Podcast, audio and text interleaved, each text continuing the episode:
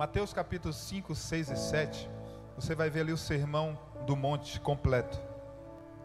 E nós vamos ler apenas dois versículos de todo esse sermão, que é parte de uma resposta de Jesus quando perguntam para ele como que deveria orar. E aí nós sabemos que o versículo 6, Jesus dá uma orientação de ambiente, quando ele diz: Quando orares, entra no teu quarto, fecha a tua porta, fala o teu pai que está em secreto, e o teu pai que te vê em secreto, ele te recompensará. Falando ali de intimidade. Mas os versículos 9 e 10 de Mateus 6 diz assim: Portanto, vós orareis assim: Pai nosso que estás nos céus, santificado seja o teu nome. Venha o teu reino. Faça-se a tua vontade assim na terra como no céu. Jesus não dá apenas um modelo para que seja repetido. Jesus nos dá um modelo que tem todo um princípio de uma oração, um modelo que tem todo um princípio de comunicação com o Pai, de quem Ele é, do que Ele pode fazer, do que Ele quer fazer. E o início é justamente esse: Pai Nosso. A primeira coisa que você precisa entender que Deus é Pai. Isso não é só pai de um ou pai de outro, é pai nosso. Ele veio para todos. Todos têm o direito de se tornarem filhos de Deus. Então ele ensina dizendo: Pai nosso que estás nos céus, santificado ou santo é o teu nome. Fala quem ele é, da santidade dele. Venha o teu reino, seja feita a tua vontade, assim na terra como já é no céu. Só nesses dois versículos a gente poderia ter assunto para falar por muito, muito tempo. Fala de um pai que é santo, de um Deus que é pai, que tem um reino. E se é pai, tem um reino, quem é filho faz parte desse reino. Ele diz que existe uma vontade, e ele pede para a gente orar para que aqui na terra, e ele não está falando de agricultura, na agricultura também, mas ele está falando daquilo que tem mais valor na terra, e se a terra tirar os humanos, que valor tem essa terra? Nenhum valor. Então ele expressa o desejo dele dizendo que seja feita a vontade dele em nós aqui na terra, como já é no céu. E quantos concordam comigo que no céu tudo é perfeito? Quando nós falamos de céu, pense não apenas naquelas nuvezinhas que você viu em algum filme ou em alguma novela, aquele negócio flutuando e um anjinho pulando, pelo amor de Deus. Quando você pensar em céu, pense em uma outra dimensão. Existe uma dimensão onde nosso Pai está sentado num trono, e é claro que Ele está lá, mas Ele também está aqui, pelo seu próprio Espírito.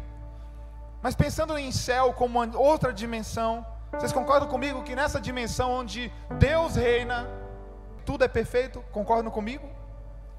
Então existe uma dimensão celestial, onde nós podemos entender que é o terceiro céu, onde tudo é perfeito, e, e Jesus nos ensina a orar, ore para que nessa dimensão terrena seja feita a vontade do teu Pai, assim como já é na dimensão celestial. Eu entendo que existe três céus. O primeiro céu é esse que nós temos aqui acesso, essa dimensão terrena. Tem o segundo céu, onde anjos têm acesso, principados e potestades também têm acesso. Mas existe também um terceiro céu, onde está o nosso Pai Deus, onde Jesus está sentado com esse nosso Pai. E se nós estamos em Jesus, nós também estamos assentados com Jesus nas regiões celestiais. Eu não estou inventando algo, isso está escrito na Bíblia. Está escrito na palavra de Deus que nós estamos assentados com Cristo nas regiões celestes. Isso quer dizer que eu e você, como espírito, nós temos acesso ao terceiro céu, mas também temos acesso a esse primeiro céu. E se vocês concordam comigo, essa oração Jesus está dizendo que é possível que seja feita a vontade de Deus aqui na terra, como já é lá no céu. E nesse céu perfeito, onde demônios não têm acesso, mas você tem acesso. Você entende porque o mal quer tanto mudar você, o mal quer tanto manchar a sua identidade? Porque ele sabe que quando você descobre quem você é, você descobre que você tem acesso a lugares que ele não tem mais acesso. E sabendo que você tem acesso a esses lugares, o papel do diabo vai ser sempre fazer você acreditar que você não é quem você é. Porque você não é o que você faz, você é o que Deus fez de você. Mas é interessante essa oração, porque quando você começa a entender que você pode orar para que seja feita a vontade dele aqui, como já é lá, a gente também entende que se ele está pedindo para a gente orar, para que seja feita a vontade, isso quer dizer que é possível também acontecer coisas que não é da vontade do Pai. Concordam comigo? Se Jesus nos ensina a pedir para que clamássemos, orássemos, pedindo para que seja feita a vontade, assim como é no céu, isso quer dizer que existe sim uma possibilidade de acontecer coisas, ou nós mesmos fazermos coisas que não é da vontade do Pai. Mas se você conhece esse Deus bem de perto, você sabe que o plano dele é perfeito, e que mesmo quando você está longe da vontade dele, ou quando você faz algo que não é a vontade dele, você tem a liberdade de pedir perdão e de voltar para a vontade dele. Nós já sabemos que a vontade dele é boa, agradável e perfeita. Jesus não ia pedir para você orar para que seja feita a vontade dele e a vontade dele não for melhor que a minha, que a sua. Então é desejo de Deus que em nós prevaleça a vontade dele. É vontade de Deus que em nós aconteça o desejo dele, o plano dele, que é perfeito. Eu perguntei quantos já fizeram essa oração alguma vez, e eu acho que todos levantaram a mão. Só que tem uma coisa que talvez você não percebeu: essa oração é perigosa. Porque quando você pede para que aconteça em você a vontade dele, isso quer dizer que você está anulando a sua vontade. Quando você ora para que aconteça em você a vontade de Deus, você está dizendo que você não está nem aí com a sua vontade. Só que a gente esquece disso, né? Então tem algo que eu sempre digo: é que por melhor que seja o seu plano, o plano de Deus vai ser perfeito. O plano de Deus sempre vai ser melhor. Mas sabe por que, eu acredito que essa oração ela é perigosa? É porque nós, nessa jornada de conhecimento, de revelação de Deus, de revelação de quem nós somos, a nossa tendência nesse processo de crescimento até que chegamos à vontade perfeita de Deus, e isso só vai acontecer de uma maneira plena, de uma maneira completa, na volta de Jesus, quando nós formos transformados, até mesmo esse corpo que está definhando a cada dia vai ser completamente transformado. Então, de uma maneira plena, só seremos transformados na volta de Cristo, mas nós cremos numa santificação, onde isso acontece dia após dia, e nós sabemos, e a palavra deixa bem claro que nós estamos, nós estamos sendo transformados em imagem e semelhança de Cristo.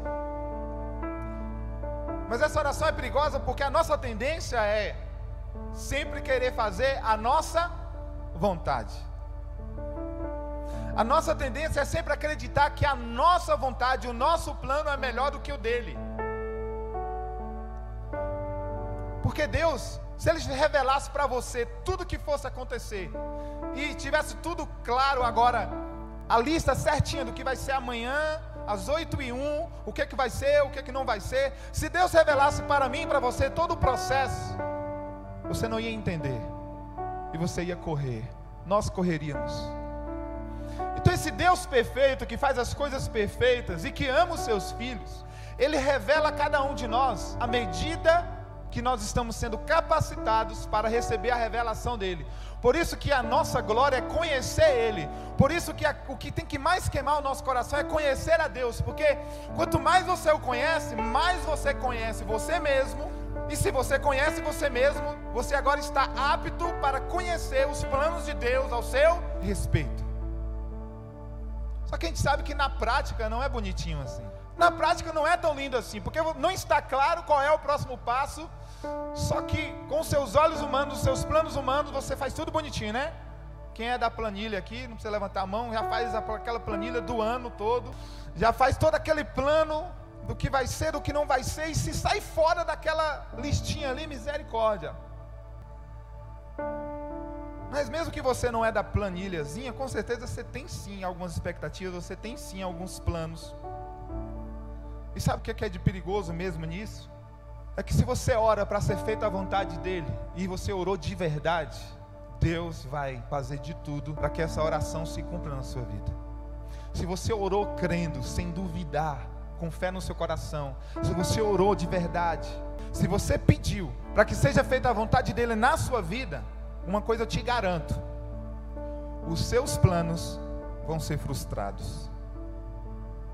Presta atenção no que eu quero dizer. Os seus, não os de Deus. Agora, todos os planos que você fizer alinhado com a vontade dele, esses vão ter peso eterno. É esse que vai produzir vida no seu coração. É esse que vai dar vontade de você de viver. Eu não sei você, mas eu já fui frustrado em muitos planos meus. Mas todos os planos que eu fiz, alinhado com a vontade dele, e deixa eu te adiantar, na maioria das vezes sem entender nada, só crendo, por isso que você precisa de fé. O justo vai viver pela fé. Mas sabe por que você não acredita muito que o justo vive pela fé?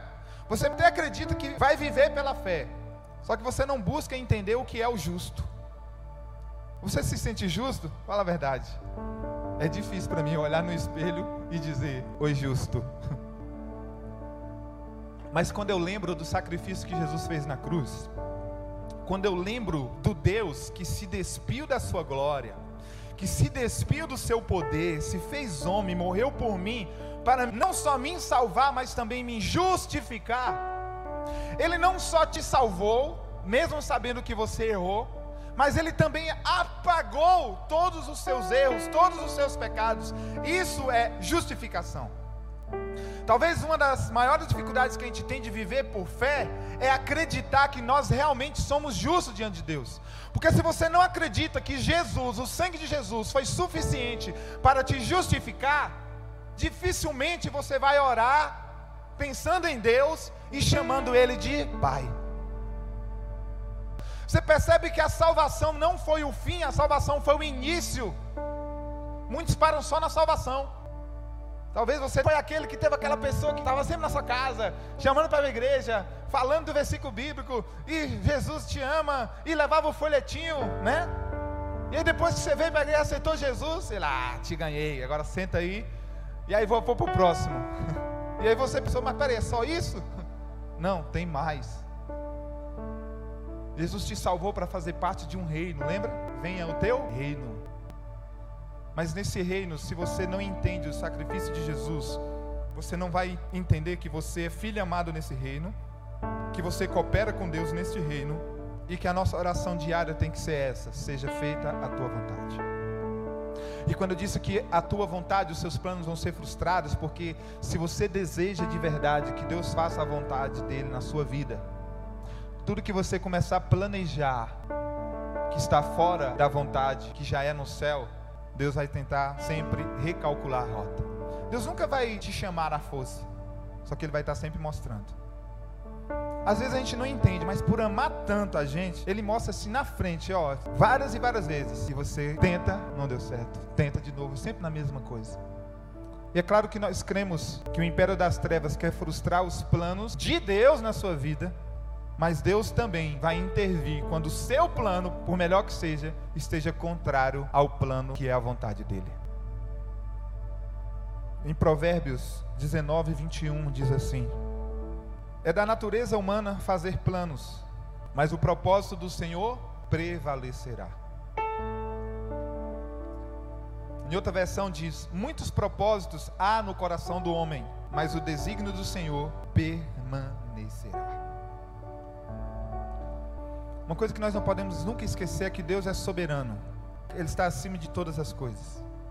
Não tem como ninguém ir contra Deus. Deus é soberano. E como nós acabamos de ler, cabe a nós fazer muitos planos, mas o propósito dele prevalecerá. Aí você talvez se pergunte: então qual é o meu papel nisso tudo? O nosso papel é o privilégio de poder cooperar com Deus nos planos dele. E esse cooperar, por isso que ele nos chama de cooperadores, mordomos. Mordomos é aquele que tem acesso à dispensa celestial, mas coopera com um plano maior. Então eu creio que cada um de nós tem sim um propósito específico, mas esse propósito específico de cada um vai culminar no único propósito de Deus, no grande propósito de Deus. Então, o nosso papel em tudo isso é cooperar. Então, Deus nos dá o privilégio para que nós, no nosso livre-arbítrio, coopere com a vontade dEle. Fora de Deus, você faz o que você quiser, você só não vai conseguir ser maior do que Deus. E seu limite, fora de Deus, ainda assim vai ser Deus. Mas se você decide viver em Deus, segundo a vontade de Deus, se você está orando, dizendo, Pai, seja feita a tua vontade, isso quer dizer que você está dizendo para Ele e para você mesmo: Eu anulo a minha vontade, eu quero viver a tua vontade. E se você está dizendo que quer viver a vontade dele, você não pode ficar tristezinho quando algum plano seu que não está alinhado com a vontade dele é frustrado. Deus te dá a liberdade, o livre-arbítrio, mas você pega esse livre-arbítrio e diz: Seja feita a tua vontade. Você acaba de dizer, Pai, a minha liberdade agora eu coloco nas tuas mãos, seja feita a tua vontade. O que, que você acabou de fazer? Você agora pegou, entendeu a soberania de Deus, mas agora você também entendeu o senhorio de Deus. Você acabou de colocar Deus como Senhor da sua vida. Se Ele é Senhor, você se torna escravo de Deus. É como se todos os seus desejos, todas as suas vontades agora estão nas mãos dele, entende? Você tem a liberdade de não viver isso. Mas se você está orando, Pai, seja feita a tua vontade. Você diz, tu és soberano, mas também o Senhor é Senhor da minha vida. E nosso papel de cooperar com Ele é saber que tem coisas que é Deus que vai fazer e tem coisas que é você que vai fazer. Agora, dentro desse reino, você começa todos os dias decisões em cima de decisões, dizendo: Pai, a tua vontade. Todo dia você vai encontrar algo que ainda está segundo a sua antiga natureza, e aí você ora, Pai, a tua vontade.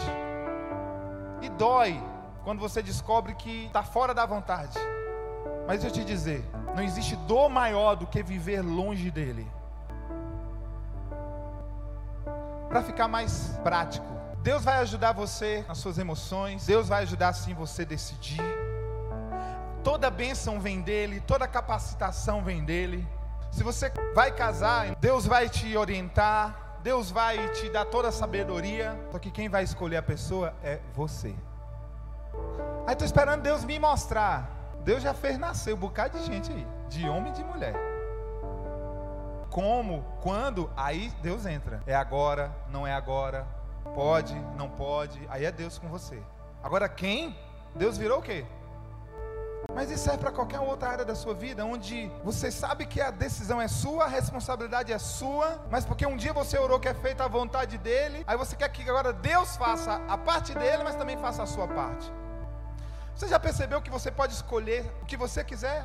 O curso que você está fazendo agora, seja ele qual for, de faculdade ou qualquer outro tipo de curso, se você decidir parar agora, você não para? Às vezes a gente fica mandando para Deus o que é seu e o que é a parte de Deus você quer fazer. Seja feita a tua vontade em nós, aqui na terra, como já é no céu. Existe uma vontade perfeita de Deus para mim e para você. Quanto mais longe você estiver da sua vontade, mais perto você está da vontade de Deus. Quanto mais longe da sua vontade, mais perto da vontade de Deus. A sua vontade agora talvez vai trazer prazeres momentâneos, mas a vontade de Deus vai trazer prazer eterno.